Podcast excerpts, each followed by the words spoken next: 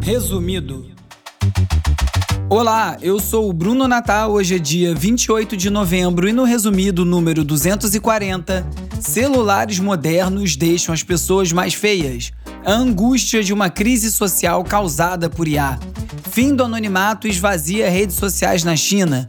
Chrome vai dificultar bloquear anúncios. FIFA pode ser presidida por IA, satélites de madeira e muito mais. Vamos nessa, resumido.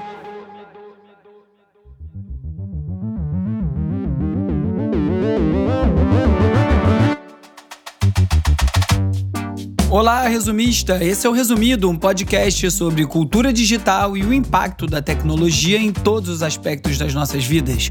O Resumido tem o apoio do Instituto Vero.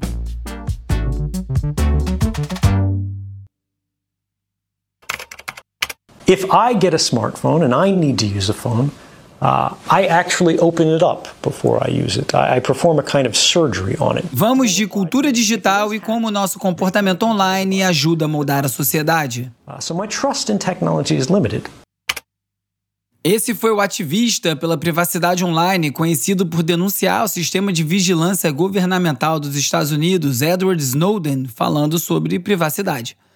A internet surgiu com a proposta de conectar todo mundo, sem que a sua identidade fosse um impeditivo para isso.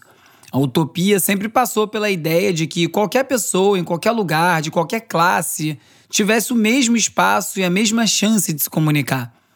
Como sabemos, essa ideia não resistiu muito tempo, mas ainda existe uma coisa que garante alguma liberdade para os usuários: o anonimato. Para muitos, essa é a única forma de ter um espaço para críticas e de denúncias, seja contra governos autoritários ou situações onde não há outra forma de se fazer ser ouvido sem correr riscos. Na China, que já tem um regime bastante fechado quando o assunto é internet, com um ecossistema próprio e sem a presença das principais redes sociais e sites que são comuns no resto do mundo, as coisas podem ficar ainda piores. Uma mudança nas políticas das redes sociais por lá está obrigando plataformas locais como Weibo, WeChat, Douyin, Zihu, Xiaogongshu e Kuaishou, tá demais no chinês, hein? De acabar com o anonimato. Essas plataformas agora exigem que usuários populares com grandes números de seguidores, os influenciadores, né, exibam seus nomes reais nos seus perfis públicos e isso está fazendo vários deles sair das plataformas. Essa nova regra, que inicialmente estava sendo aplicada a usuários com mais de um milhão de seguidores e depois foi expandida também para quem tem mais de 500 mil, tem preocupado pelo potencial de violação da privacidade, incluindo aí riscos de doxing, assédio e limitação da diversidade de vozes online. Segundo o site Rest of Road, alguns influenciadores, como o blogueiro de ciências Ming Yu Zuihan, estão reduzindo seus seguidores para evitar chegar no limite exigido pela nova política. A prática, que é conhecida como King Fan ou purga de fãs, envolve bloquear seguidores inativos, bots, trolls, para diminuir a contagem de seguidores e assim evitar que o influenciador seja afetado por essa nova regra de ter que revelar o seu nome real. Isso vai na contramão de tudo que os influenciadores querem, né? Que é basicamente ampliar a sua base e o seu alcance com mais e mais seguidores. A principal consequência imediata deve ser no bolso.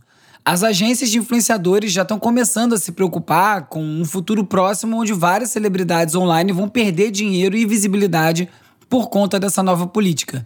Especialistas em comunicação e censura da China apontam que essa mudança pode limitar a influência de líderes de opinião importantes na internet chinesa e forçar as pessoas a alinharem as suas identidades online com as suas identidades offline, enfraquecendo essas vozes. É uma política que funciona como uma ferramenta para silenciar mesmo esses grandes influenciadores e aumentar a vigilância sobre quem trabalha em organizações afiliadas ao Estado, em escolas e lugares assim. O anonimato online é uma questão bem complexa. Envolve equilibrar essa tensão entre garantir a liberdade de expressão, especialmente em regimes autoritários, e também a responsabilização de atos de pessoas mal intencionadas, propagando desinformação, ataques pessoais e cyberbullying, por exemplo. Não é fácil equilibrar isso, não.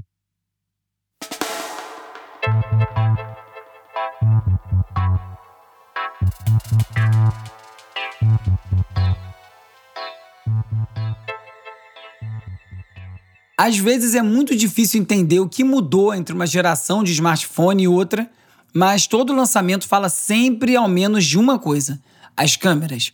E nem sempre o avanço dessas câmeras são bem recebidos. Segundo a The Atlantic, usuários dos novos iPhones estão reclamando que a alta definição das fotos está fazendo que as suas selfies exibam imperfeições de forma mais intensa do que nos modelos anteriores.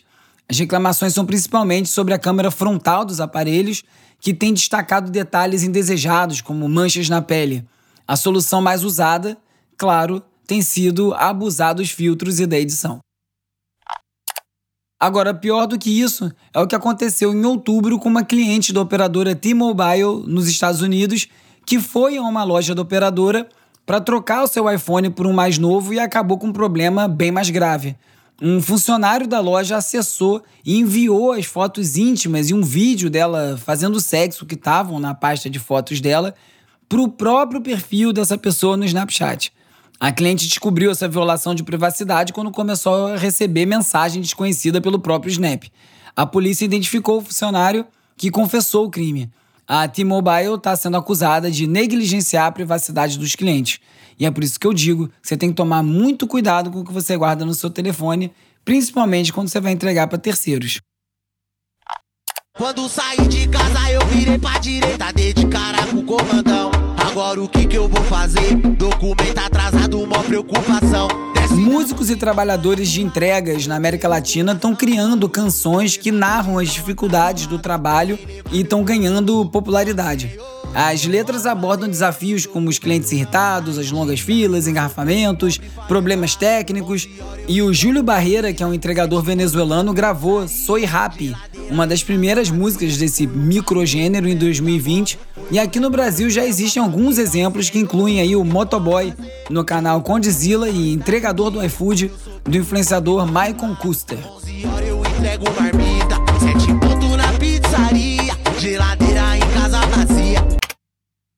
A plataforma de venda de ingressos brasileira, Simpla, anunciou que vai implementar ingressos tokenizados para combater a falsificação e oferecer vantagens aos usuários. Com os ingressos emitidos utilizando a tecnologia blockchain, você pode garantir a procedência e a rastreabilidade desses ingressos, o que evita duplicações e outras fraudes. A Simpla também planeja estabelecer um mercado para revenda de ingressos, permitindo que os produtores lucrem com essas vendas secundárias e também reduzindo a atuação dos cambistas. Além disso, os ingressos tokenizados também abrem outras possibilidades, como colecionáveis, fidelização e oferecimentos de benefícios para os donos do ticket. Na Índia, a maior democracia do mundo, os partidos políticos estão contratando influenciadores para alcançar os eleitores nas áreas rurais. Eles usam plataformas como o YouTube e o Rios, e esses influenciadores são pagos para criar conteúdo de campanha com abordagem positiva dos partidos. Dois terços da população indiana vivem em áreas rurais e os seus votos são decisivos nas eleições nacionais. We have to think hard about how to control that. Yeah, can we? We don't know. We haven't been there yet, but we can try. Agora é o momento de explorar as transformações causadas pelas inteligências artificiais. Okay, that seems kind of concerning. Um, yes. Esse que você ouviu foi o Geoffrey Hinton, professor da Universidade de Toronto, conhecido como um dos pais da inteligência artificial. O britânico canadense é psicólogo cognitivo, cientista da computação e conhecido pelo seu trabalho em redes neurais artificiais. O Hinton tem manifestado preocupações sobre a possibilidade de inteligências artificiais superarem a inteligência humana. 2023 foi um ano de virada para a IA, né? O chat GPT popularizou a tecnologia, chegou a impressionantes 100 milhões de usuários em dois meses só, e a Microsoft investiu 10 bilhões de dólares na OpenAI, criadora do chat GPT, o que consolidou ainda mais esse sucesso. O Hinton, apesar de ter dedicado sua carreira ao aperfeiçoamento das redes neurais, está muito preocupado com as implicações dessa evolução tão rápida. Numa entrevista para New Yorker, o Hinton falou dos avanços dos sistemas de IA, como o ChatGPT ou o Bard do Google, e quando ele estava refletindo sobre a natureza da IA, ele comparou os cérebros biológicos com redes neurais e enfatizou as diferenças significativas entre os dois, o Hinton reconhece que a IA pode ser imortal, replicável e capaz de aprender e transmitir conhecimento numa escala que supera a inteligência biológica. E é justamente essa constatação que levou ele a alertar publicamente sobre os riscos da IA.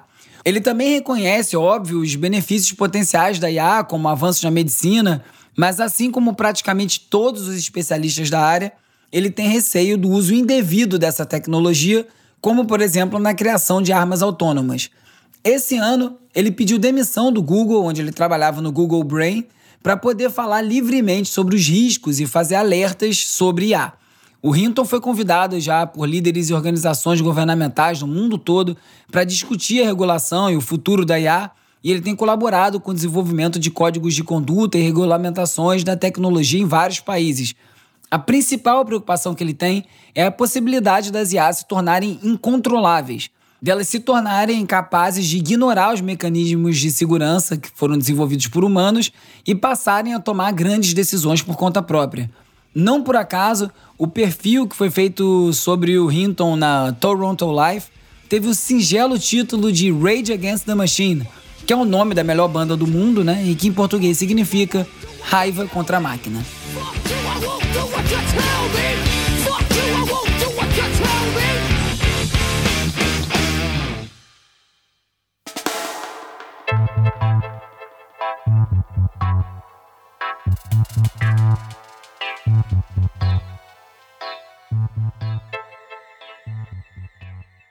Uma pesquisa com mais de 1.500 profissionais de tecnologia divulgada pela Retool revelou que, embora a IA seja vista como um pouco superestimada, tem também um reconhecimento do seu potencial.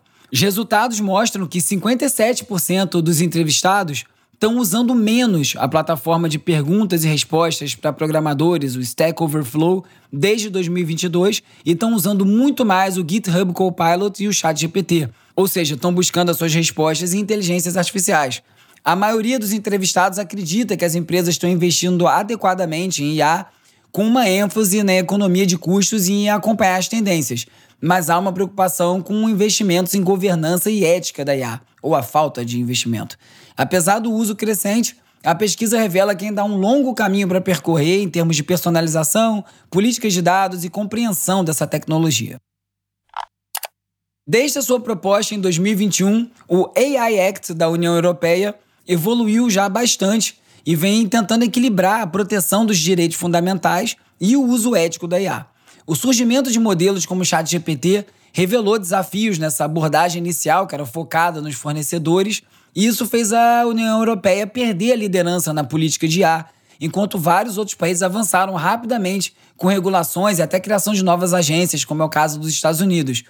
Agora a urgência é concluir o AI Act, evitando que demore mais tempo e ele acabe se tornando ineficaz. A esperança é que a próxima reunião, dia 6 de dezembro, traga um resultado final para finalmente colocar essa legislação em prática. No episódio 238, eu comentei sobre a polêmica que a indicação de um livro que foi ilustrado por IA ao Prêmio Jabuti acabou causando. E agora ilustradores estão pressionando a Câmara dos Deputados aqui no Brasil para regular o uso de IA em relação à geração de imagens. Esses ilustradores estão preocupados com a IA que cria ilustrações baseadas em obras de artistas, mesmo sem o seu consentimento e muito menos remuneração. Os ilustradores participaram de uma reunião da Subcomissão de Inteligência Artificial da Comissão de Cultura da Câmara. Eles querem salvaguardas para a propriedade intelectual e também falaram que se preocupam com a precarização do trabalho. As discussões também abrangem o direito autoral e os impactos da IA em diversas áreas da cultura. Se os casos rolando nos Estados Unidos servirem de parâmetro, os ilustradores brasileiros não devem ficar muito animados, não. A comediante Sarah Silverman sofreu um revés no seu processo contra a Meta, que era relacionado ao uso de inteligência artificial.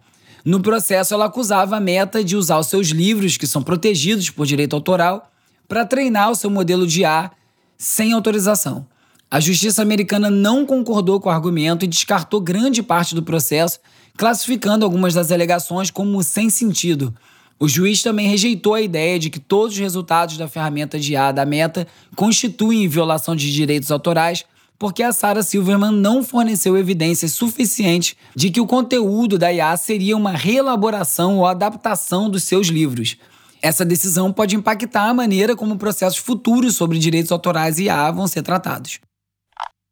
Você deve ter visto por aí a trend que transformava pessoas e até animais em cartazes com personagens de animação gerados por IA no estilo Disney e Pixar. Depois do sucesso, a Microsoft ajustou a sua ferramenta geradora de imagens para bloquear o termo Disney desses pedidos. Ao inserir Disney num prompt, os usuários passaram a receber uma mensagem informando que o termo violava as políticas da empresa. Depois isso aí foi ajustado e agora o texto e o logotipo da Disney aparecem meio embaralhados ali, borrados. O objetivo é evitar violações de direitos autorais ou propriedade intelectual, ainda mais contra um grupo de mídia com um bolso bem fundo, como a Disney. A editora Globo atualizou as regras de uso dos sites dos seus jornais, incluindo aí o Globo, o Extra e o Valor, para proibir o acesso de ferramentas de IA generativa para utilizar os seus conteúdos no treinamento dos seus grandes modelos de linguagem, os LLM, na sigla em inglês. A decisão segue ações similares de outras grandes publicações pelo mundo e é parte de um esforço mais amplo para garantir a remuneração justa pelo uso de conteúdo jornalístico no treinamento dessas ferramentas. A OpenAI, responsável pelo ChatGPT, teria desenvolvido uma IA avançada chamada QStar que promete ser um primeiro passo para a inteligência artificial geral, as chamadas AGI, que são essas inteligências artificiais mais potentes que os humanos. Foi essa descoberta que teoricamente poderia representar uma ameaça à humanidade que teria influenciado a demissão do CEO Sam Altman da OpenAI, conforme informações que vazaram. A demissão seria uma forma de frear o avanço dessa tecnologia, só que o retorno do Altman como CEO da OpenAI é visto agora como uma grande derrota para a ala que defende um desenvolvimento mais lento e seguro dessa tecnologia. O Altman agora lidera uma OpenAI transformada, com um conselho de diretores reformado e muita moral depois de ir e voltar. O Chat GPT liberou o recurso de voz para todo mundo, incluindo os usuários gratuitos, e agora dá para interagir com o bot assim como a gente faz com o Alexa ou com o Google Assistant, só falando. A função está disponível só no app para celular, tanto iOS quanto Android, e os usuários podem escolher entre cinco vozes diferentes para ouvir a resposta. Eu já testei e é um uso realmente assim mais natural. Você pega as respostas e conversa e acaba sendo mais rápido. O Google Bard vai ser atualizado para responder perguntas sobre os conteúdos no YouTube, incluindo aí resumos e informações relacionadas aos vídeos. O recurso vai ser exclusivo para assinantes do YouTube Premium e o Google assegura que dados pessoais não vão ser usados para anúncios ou para treinamento da IA. Aham, uhum, Cláudia. Aham, uhum, Cláudia, senta lá. Uma IA batizada de Hope Sogni foi criada para concorrer simbolicamente à presidência da FIFA. O objetivo é provocar reflexões sobre a gestão do futebol mundial e a falta de diversidade em cargos de liderança na entidade. Desenvolvida pelas agências Dark Horses e pela Twice AI, a Hope foi programada para entender o futebol, a sua política e os principais desafios do esporte, podendo inclusive responder a perguntas em tempo real. A Emirates Airlines está introduzindo um sistema de reconhecimento facial que permite que os passageiros façam check-in e embarquem nos voos sem apresentar o passaporte em nenhum momento. O sistema já estava em uso no lounge da Emirates no aeroporto de Dubai desde 2020 e agora passa para o embarque. Toco! É um toco atrás do outro! E agora é hora de falar sobre como as Big Tech moldam o nosso comportamento. Uma atualização do Google Chrome vai afetar diretamente as extensões utilizadas para bloquear anúncios. Se você usa uma extensão daquelas que fazem desaparecer todos os anúncios dos sites, essa funcionalidade está com os dias contados. O movimento foi anunciado pelo gerente de produto do Google e começa a valer a partir da versão 127 do navegador, que vai ser lançada para desenvolvedores em junho de 2024. As extensões populares como uBlock Origin vão deixar de funcionar automaticamente e também não vai dar para instalar extensões antigas nas versões atualizadas do navegador. Esse movimento gerou críticas e preocupações sobre privacidade.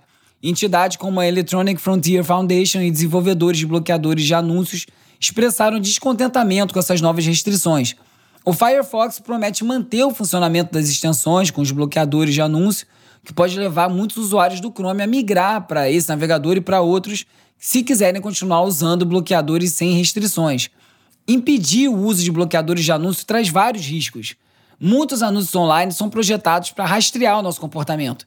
Coletam nossos dados pessoais, nossos hábitos de navegação, histórico de compras, e os bloqueadores de anúncio ajudam a evitar isso. E também tem o risco de malwares embutidos nos anúncios e também o direcionamento para golpes ou sites de phishing.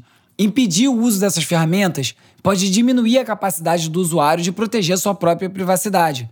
Só que o Google não parece preocupado com nada disso e quer apenas continuar faturando com os nossos dados. E olha, dá para admitir que o Google entrega bastante coisa em troca dos nossos dados e dá para estar tá disponível e topar essa troca, mas precisa ser muito mais transparente e ter algum controle dos nossos dados, né? Desse jeito aí, a força fica complicada.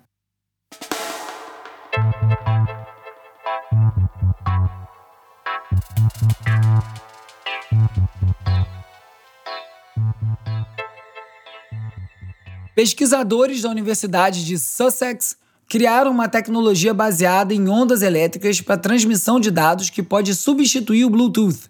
Essa tecnologia consome menos energia e poderia aumentar a vida útil da bateria de dispositivos. De acordo com o portal Terra, o Spotify anunciou que vai encerrar suas operações no Uruguai até fevereiro de 2024 por conta da nova lei de direitos autorais do país. A empresa argumenta que já paga 70% de cada dólar gerado pela música para gravadoras e editoras e que pagamentos adicionais tornariam o negócio insustentável. A nova legislação uruguaia exige remuneração justa aos artistas por músicas reproduzidas online já prevejo uma passeata de uruguaios pedindo que a lei seja revertida, os artistas que se virem, né? O Spotify também anunciou novas regras para pagamentos de royalties, focando em três aspectos: músicas pouco tocadas, gêneros funcionais e streaming artificial. A partir de 2024, as músicas devem ter pelo menos mil reproduções anuais para gerar pagamento de royalties e para gêneros funcionais, que são aqueles como ASMR, ruído branco, som de chuva e coisas assim, o tempo mínimo da faixa sendo tocada vai aumentar para dois minutos para poder gerar algum royalty. O Spotify também vai passar a cobrar das gravadoras pelos streamings artificiais, aqueles plays falsos, né? O Spotify defende as mudanças com o argumento que isso pode liberar um bilhão de dólares para pagamento de royalties. Não para os pequenos artistas, né? E no processo da Epic Games contra o Google foi revelado que o Spotify tem condições especiais na Play Store. Eles pagam taxas menores do que todo mundo pelas assinaturas que são feitas no app para Android. O Google cobra no máximo 4% das transações via Google Play e 0% quando o Spotify processa os pagamentos diretamente. Geralmente, essas taxas são de 15% e 11%, respectivamente. E essa diferença é justificada pela popularidade do Spotify, que é visto pelo Google como essencial para os usuários de Android. A Comissão de Assuntos Econômicos do Senado Federal aprovou a regulação do streaming no Brasil, classificando plataformas como TikTok e YouTube como empresas de vídeo sob demanda, famoso VOD.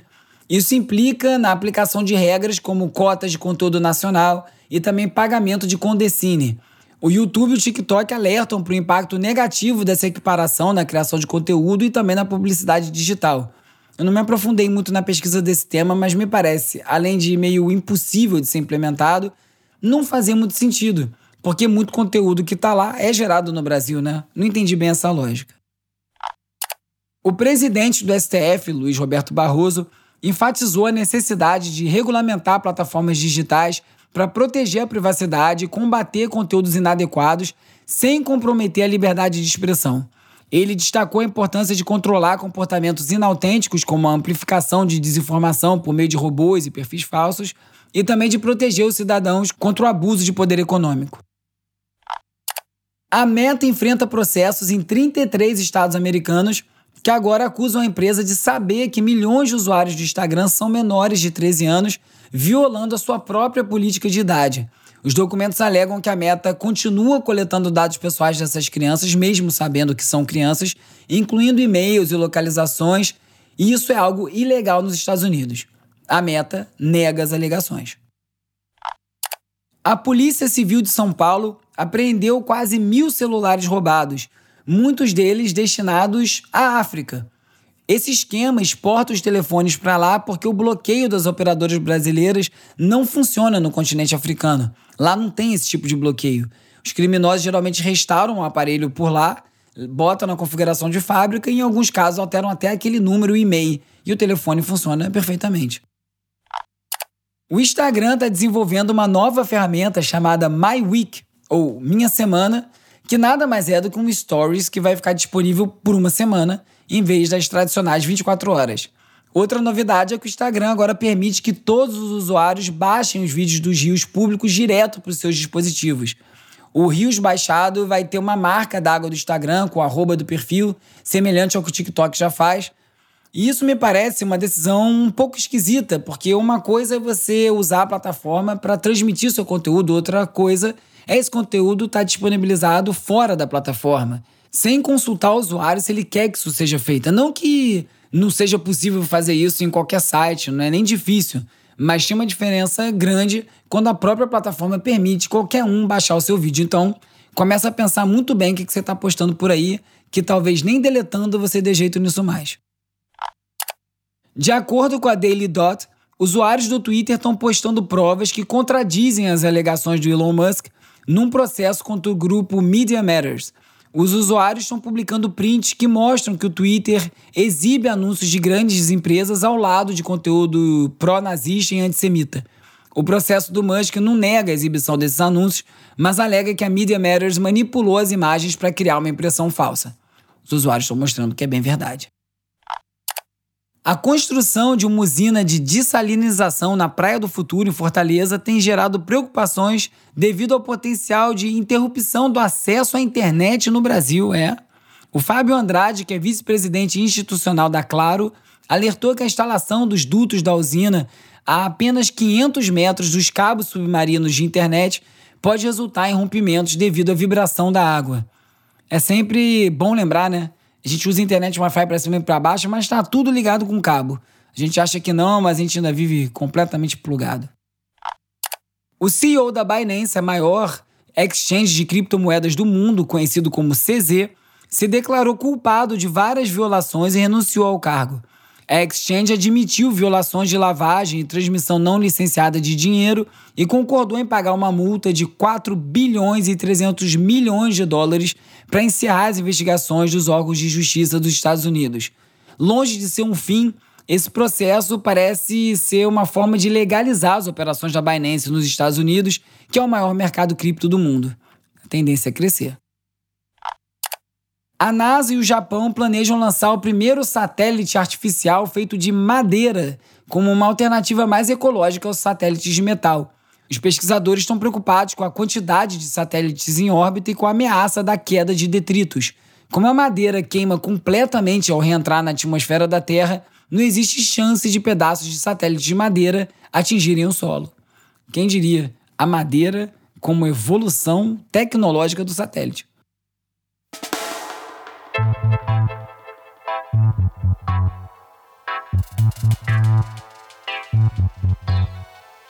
O resumido está presente em várias redes sociais. É, eu sei, meio paradoxal. Mas você pode me encontrar no arroba urbi, o RBE no Twitter, arroba resumido.podcast no Instagram, no Threads e no TikTok. E tem também o youtube.com resumido. Por lá eu posto alguns shorts e logo logo começa a temporada Resumido Entrevista.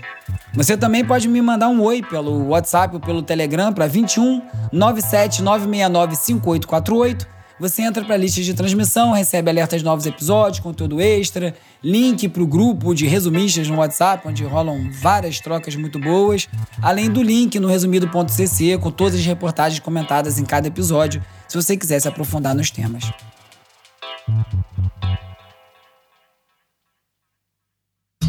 Listen to this. Tell me, what is it you plan to do with your one wild and precious life? Hora de relaxar com as dicas de ver, ler e ouvir. Soul ignited by a purpose. Oh, God. Oh, I'm serious. That again.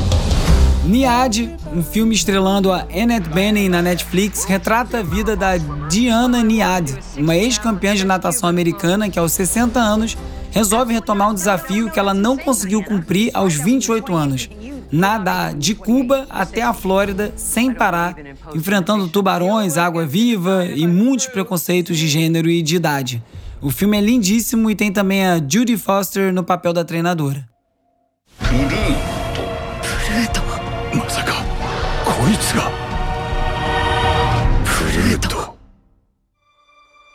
Essa dica é do nosso grande Hugo Rocha, editor de áudio do Resumido. Naoki Urasawa, conhecido por mangás como Monster, lançou a série Pluto, disponível também na Netflix.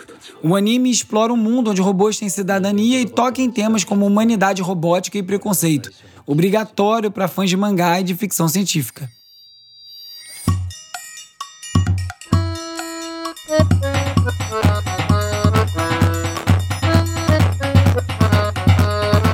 Grande festival de música experimental e sonoridades expandidas, o Novas Frequências chega à sua 13ª edição. A programação reúne 45 artistas em shows e performances em diferentes territórios do Rio, de Realengo ao Cosme Velho, e o criador do Novas Frequências, o Chico Dub, fala um pouco do festival aqui no Resumido. Manda ver, Chico. Salve, salve, resumiders, tudo bem? Aqui é Chico Dub, sou diretor e curador do Festival Novas Frequências. Esse ano a gente está do dia 2 ao dia 22 de dezembro, 10 espaços diferentes da cidade. A gente tem shows, performances, seminário, festa, exposição, www.novasfrequências.com, então no Instagram, arroba Novas Frequências. Tenho certeza que vocês vão gostar. Para quem não conhece, Novas Frequências é o festival perfeito é, para se jogar no desconhecido, conhecer um monte de coisa nova. Garanto a vocês que não tem perrengue nenhum, ninguém vai passar perrengue é, no Novas Frequências, pelo contrário, vocês vão se divertir e é isso. É um festival realmente para conhecer coisas novas. Vem que vem. Valeu!